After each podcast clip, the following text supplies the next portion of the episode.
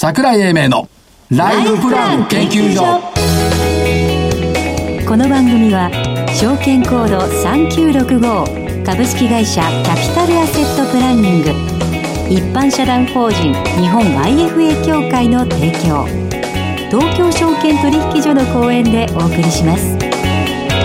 こんにちは桜井英明です。そして日本 IFA 協会の正木明夫です。そしてアシスタントの飯村美希です、よろしくお願いします。お願いします。よろしくお願いします日経平均はプラス10万円？いや17反発っていう動動かずって感じ。そうでしたね、しかもプラスで終わったらいい良かったですよ最後ちょろんと急にプラまあスになった。売買代金も2兆コロコロ60億だから、かろうじて60億だけ上回ったっていうところで、これはどうなんでしょうね。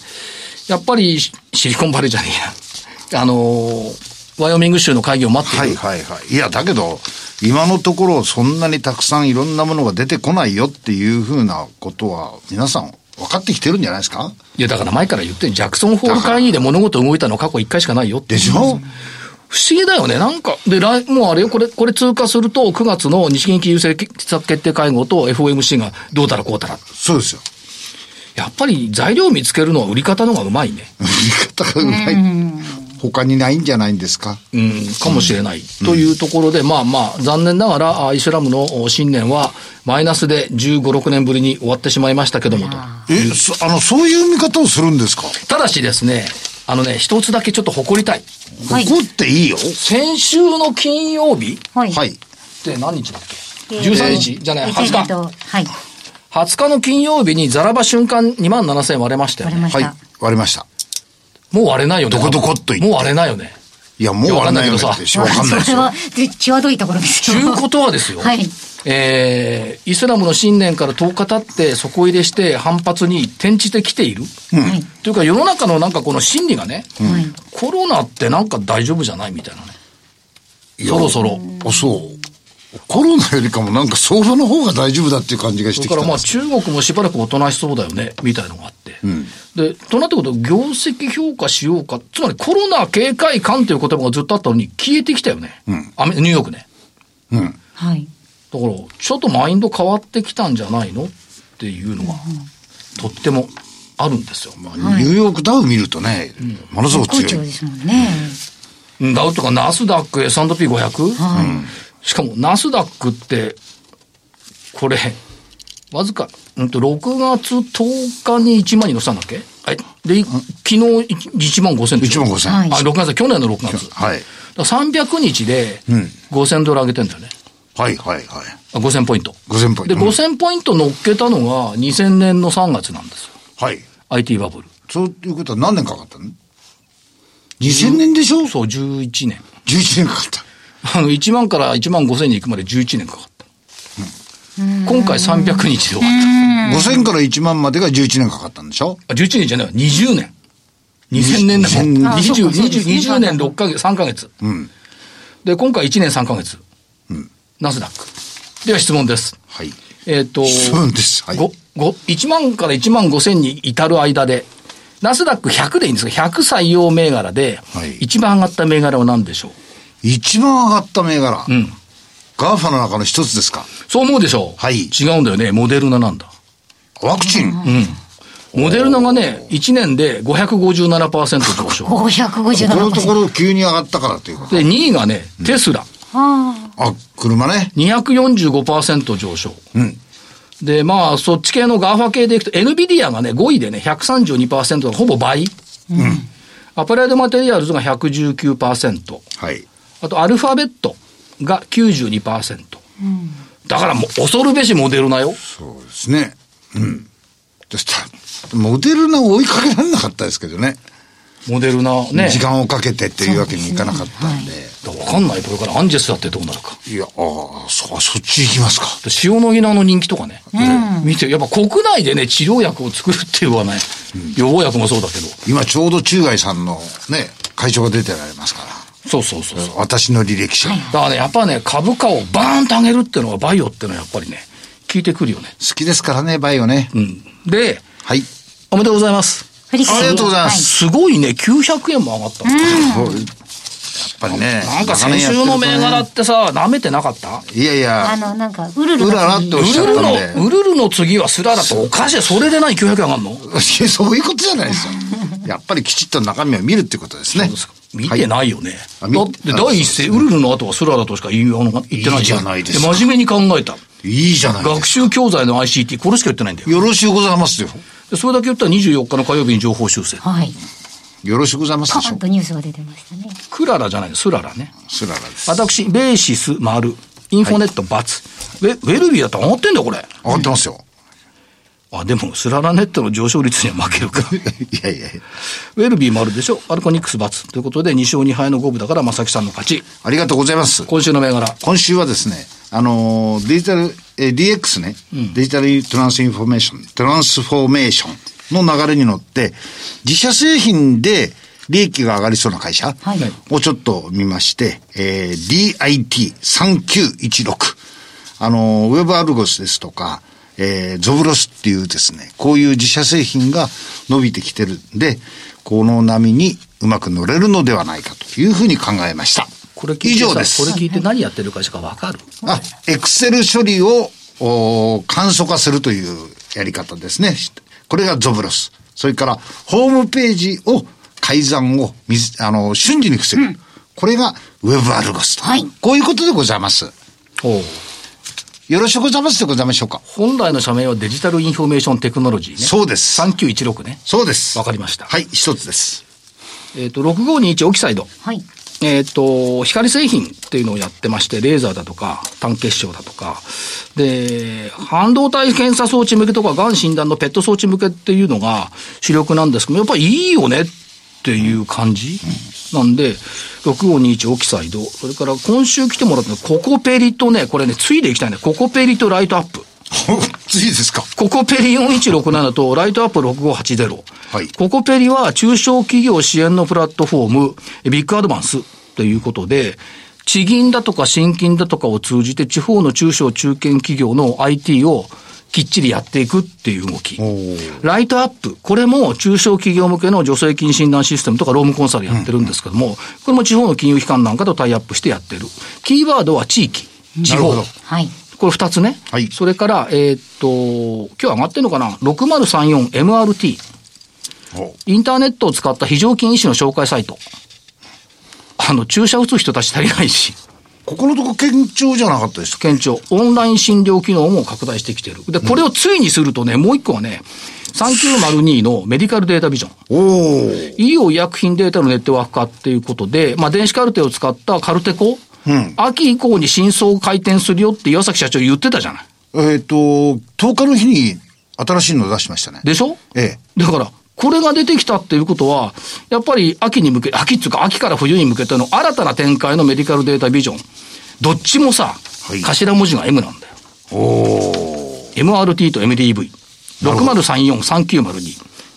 やっぱり物事には陰と陽があるからついでいきたい。今日ペアでいきましたね。陰陽道じゃないですか。という了ことでこの後ゲストの方のご登場です。はい。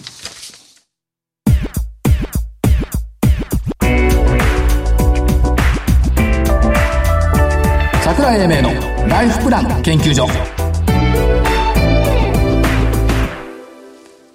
それでは本日のゲストをご紹介します。証券コード6085東証マザーズ上場アーキテクツスタジオジャパン株式会社代表取締役丸山雄平さんにお越しいただきました。丸山さんよろしくお願いします。はい、よろしくお願いいたします。よろしくお願いします。大学の先輩なんですよ。あら、大学の。あの貧弱な大学ですけど。どことは言いません。どことは言いませんが、はい大学の先輩。ということで、あの、アーキテクツスタジオジャパンさんという社名を聞けば、あ、そうだよねっていう建築関係だよねっていうことですが、えー基本的にはその、お建築さん、建築屋さんが作った家を買いたい人がたくさんいるからそこに紹介していきましょうっていうふうなビジネスモデルと考えていいんですか？まあ、建築屋さんって言ったらあれだけどね、建築家ね。建築家ですよ。屋さん、3はいないです建築家。建で、日本にはね、あの、建築家って何人いると思います？え、何人？想像もつかないんですけど。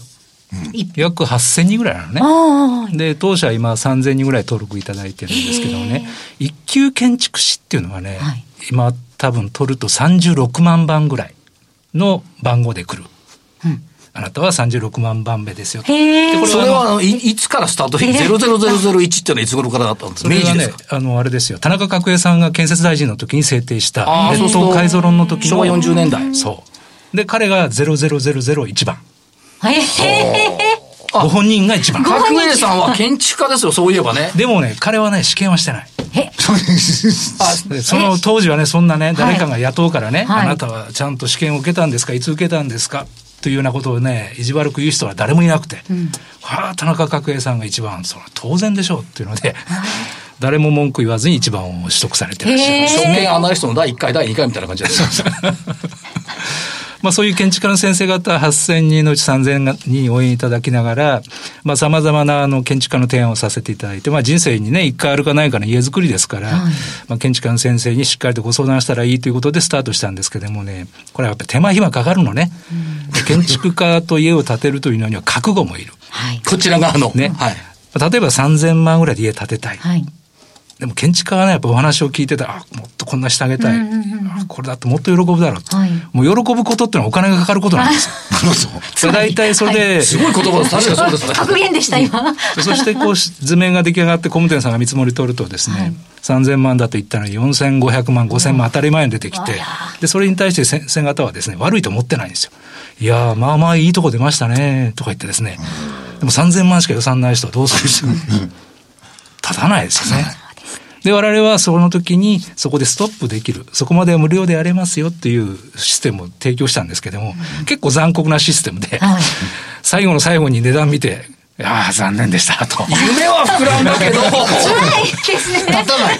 夜もさ、値段でこんなの立つんだなと思って立たなかったら、ショックですよね。ね。はい。でそれをさりげなく残念ですと。僕は言ってくださいって話だったわけですね。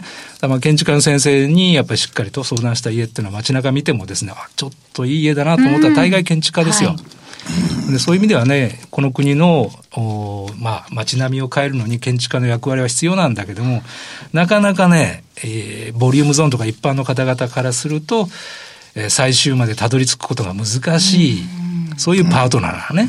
だから住宅街とかこう見てると、歩いてね、駅まで行く間こう見たりしてるとね、同じだよね、みたいなのは、これ嫌ですよね、やっぱりね。嫌ですよね。あの、先進国の中で、こういうファサードとかルーフに対して規制がないのは、先進国では日本ぐらいなんですよ。もうヨーロッパはもう全域ほぼ景観法で、外壁はこれを使いなさい、屋根はこれを使いなさい。統一されてるんですね。そういう意味では最も自由に設計ができる先進国なのに、それをしない国。これ日本人的ですね。本当ですよね。まあ、そういう意味ではデザインを楽しむよりは機能とかね、まあ、何もかもがそういうふうにね戦後なってきたんだけども、でも昔のね美意識的に言うと江戸時代とかね日本人にはそういうものはちゃんと DNA 的に残ってるはずなんですよ。まあ、それをなんとか揺り起こそうっていうのでやったんですけど、こう。やって帝語は商売でね。悪戦、まあ、苦戦してきた。いろいろやってきて、まあ、いろんなアイデア出したけども、で、そこをね、もう、これは店じまいかと思うぐらいね、思ってたんだけども、2年ほど前に、えーなぜこんな一回一回作った図面を、また、こう作品を見ていただいて、この先生素晴らしいでしょうと。はいで、この先生と相談してくださいってことで一回やるわけですよ。はいで僕らやっぱり6000件ぐらい家作ってきた中に、これよくできた家だなってのがい,、いっぱいあるわけですよ。はいはい。このままでいいんじゃないかなと思うわけね。はいでも、一回一回設計するわけですよ。あやっぱ一回一回お金同じようにかかるわけですよ。そう。でも、やっぱり設計料っていうのをちゃんといただくためにはそういう作業をして2年も3年もするわけだけども、言ってみれば、こう自分で考えた家に住んでる人って日本に何人ぐらいいるんですかと。何パーセントぐらい。マンション生活って自分で考えてませんよね。まあ、家具とかその辺を引っ越して生活してるわけですよ。そういう意味では建築家にきちっと相談して、建てないと満足しないわけではなくて、過去の名作の中に住めるはずなんですね。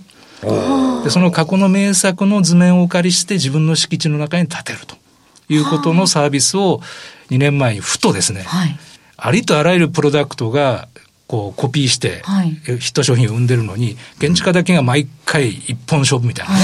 それでなんとか利益上げようなんていうのはね、これ無理があったと思う。そうか、毎回想像するのって、クリエイターとしては楽しいけど辛いですよね。辛い。海の苦しみが毎回ですもんねなおかつ住宅はね、それぞれにね、こう、家建てる方は人生一回のことだから、もう思いっきりいろんなことやり,、やりたいと思ってる。建築家もアイデアが出てきてですね、こんな人喜ぶんじゃないかなって考えるんだけども、工務店からしたらもうどんどん値段値段上がってってですね、聞いてる話と全く違うわ、これ。早く決めてくれよみたいな。まあそれを我々プロットバンクというバンク登録を過去の名作を登録し始めて、今登録が、えーオープンになってるのは80何作品。準備が50作品。であとそこから選んで、ご自分で、あ、これがいいよって言ったら、それでそのままできるんですね。過去の図面を、はい。があるので、完成図面が。その図面をお IP ですね、インテレクチャプロパティを先生から許可を得て建てちゃうっていうサービスを開始することをこの4月から始めて、今数多くの方が、えーどれにしようかなっていう感じで、えーただ日本人はね、なかなかそれでね、ネット上でいいもの見ても、誰かに、さあ、あなた今日決めてくださいっていうね。背中を押してもらわないといけない。だからこれがハウスメーカーさんだったわけですよ。ハウスメーカーの営業はやっぱさすがですよ。ね。ぜひとも今日はお決めください。ね。今日は部長が一緒に来ておりますとか言ってですね、やるわけじゃないですか。トラディショナルな営業手法で。はい で、それがえネット上で自分の家を決めれるかって多分決めれない。まだ時間。ただ5年後はそうなってないんじゃないかと僕らは思ってて、で、今じゃあ最初の壁どうやって破っていくかっていうことで、えーお客様に一人コンシェルジェサービスをつけて、まあ要はお買い物を一緒にしてあげるみたいな。で、この家って断熱はどうなの？えーこの辺って住みやすいと思いますか？っていうのを聞きたいじゃないですか。で、それを専門家がちゃんと言ってくれるようなカスタマーデスクを今充実させていって、IFA みたいなもんだ。そう。それによって、あの、結果として建築家の住宅をウェブ上でえー近づけれるように今し始めたところなの。で、社長、あの、今日ぜひ伺いたかったんですけど、先週ですね、うん。熊健吾さんが設計したんゲストハウスに泊まったんですよ。軽井沢。軽井沢。うん。やっぱ全然違いますね。やっぱりね、素材の使い方とかね、ええやっぱり建築家の方々は基本的に、あの、真剣材とか使わないようにするんです。基本戻る入った瞬間、木の匂い。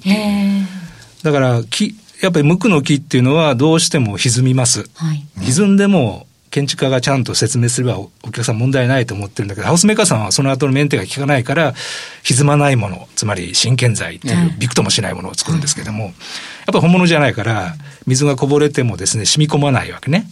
ちゃんと表面張力で浮いちゃうぐらい。誰だこぼしたのってそうそう。まあ、普通無垢材だったら吸い取ってくれますよね。まあ、それはシミになることもあるけども。で、やっぱり20年、30年経ってようやく無垢材とか、本物のものっていうのは味が出てくるわけですよ。なるほど。これをね、建築家は、あの、綺麗というものと美しいとは違うんだと。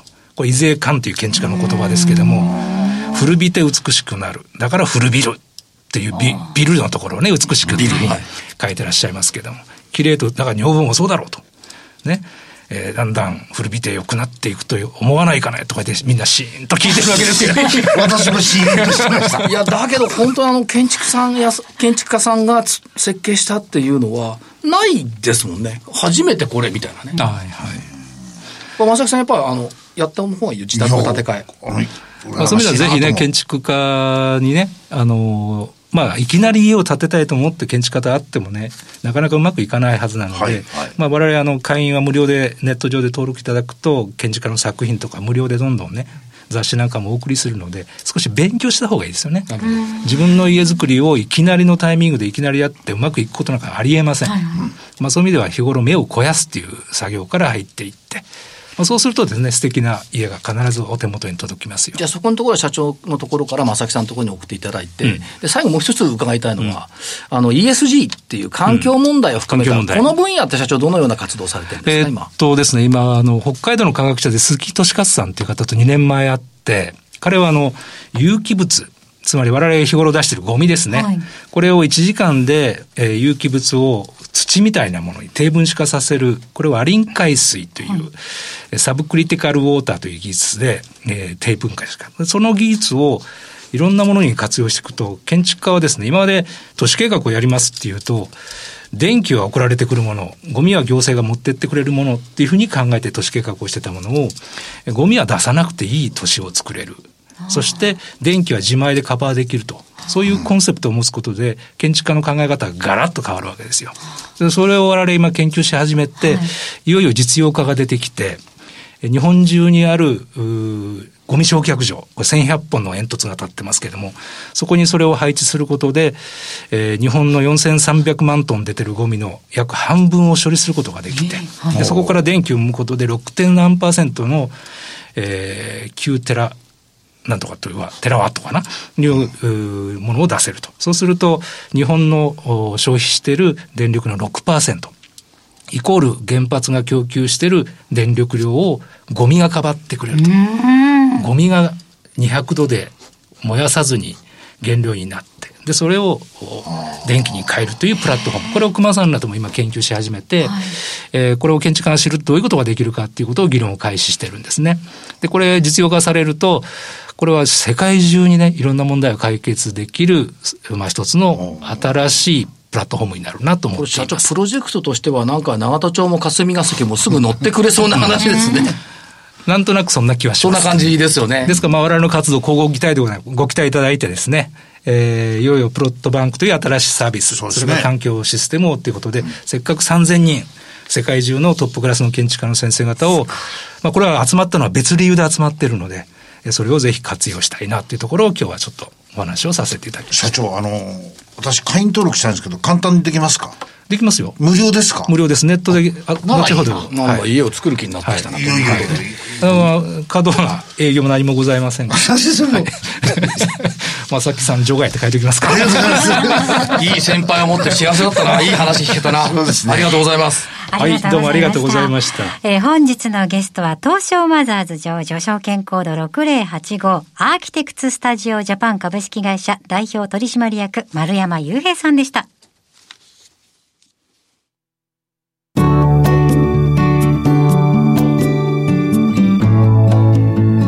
今週のライフスイートさて資産運用について学んでいくこのコーナー今回が最後のご出演となります。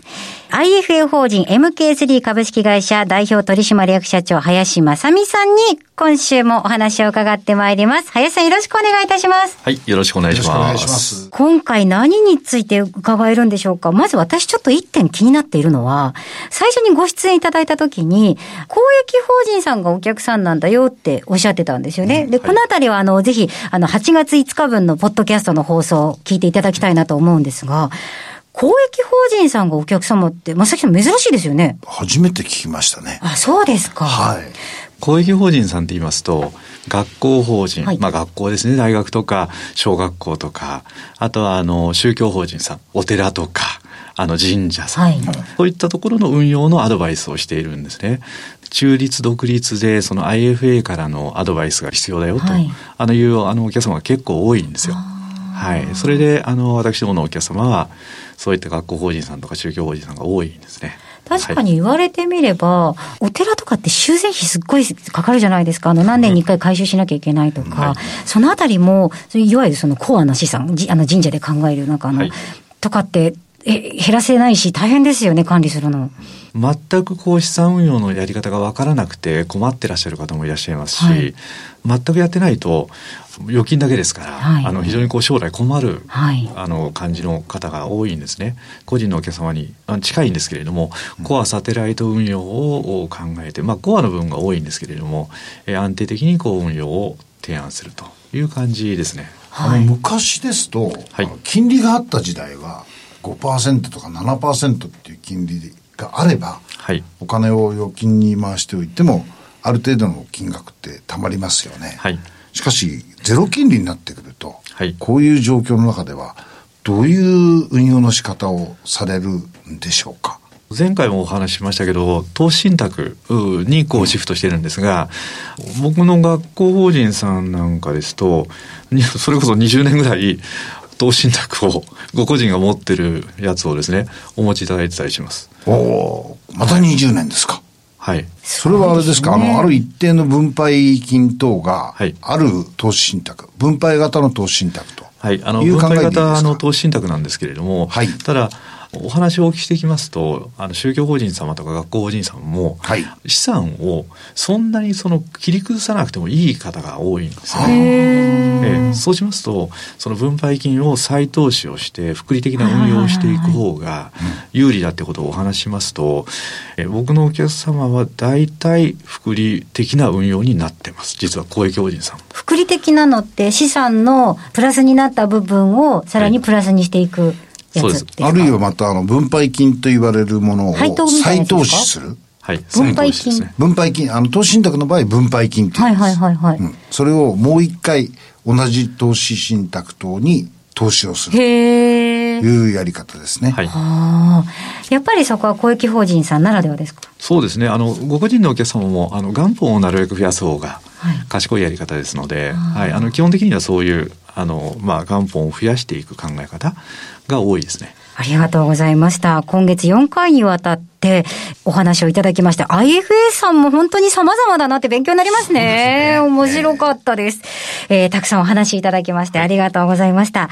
えー、今月お話いただきましたのは IFA 法人 MK3 株式会社代表取締役社長林正美さんでした。林さんありがとうございました。はい、ありがとうございました。ありがとうございました。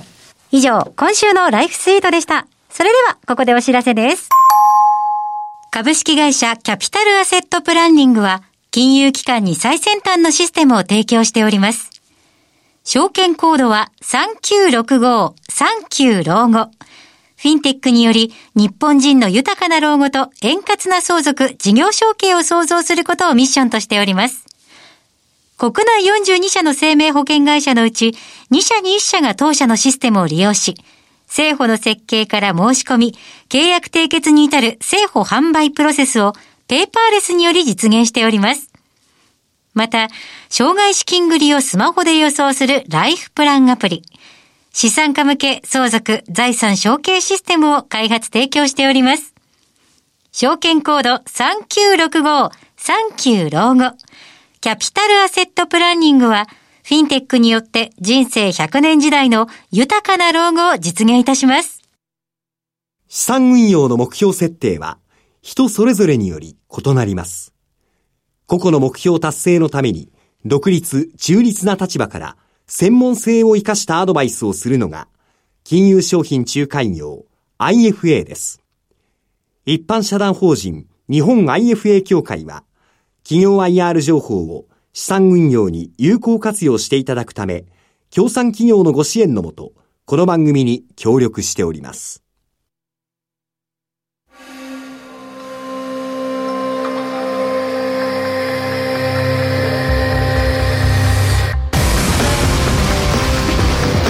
桜井英明のライフプラン研究所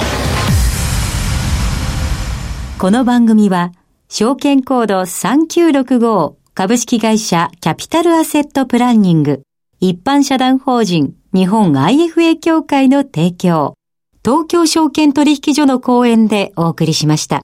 なお、この番組は、投資、その他の行動を勧誘するものではありません。投資にかかる最終決定は、ご自身の判断で行っていただきますようお願いいたします。しかし、はい建築家の話から、はい、エネルギーの話まで、はい、面白かったですね。はい。でも今日はすごい楽しかったな、この俗物的な株の話よりは。はるかに楽ね、社長そうでしょ？俗物的だから株はね。これはね、やっぱ我々の未来を感じるお話を社長にしてもらって。本当。よかったね。うん、目鱗。新しいお話でしたね。でしょだからね日々これ精進してねいろんなことを我々も学ばなきゃいけない。社長毎日学んでると思うよ。ね。もっともっと音楽の先輩したら珍しくちゃんと勉強してると思う音楽の先輩ね。確かに。社長ありがとうございました、こちらこそありがとうございました。で本日、えー、この辺りで失礼します、えー、お相手は、えー、所長の桜井英明。日本 IFA 協会の正木明夫そしてアシスタントの井村美樹でした。それでは来週この時間まで。ごきげんよう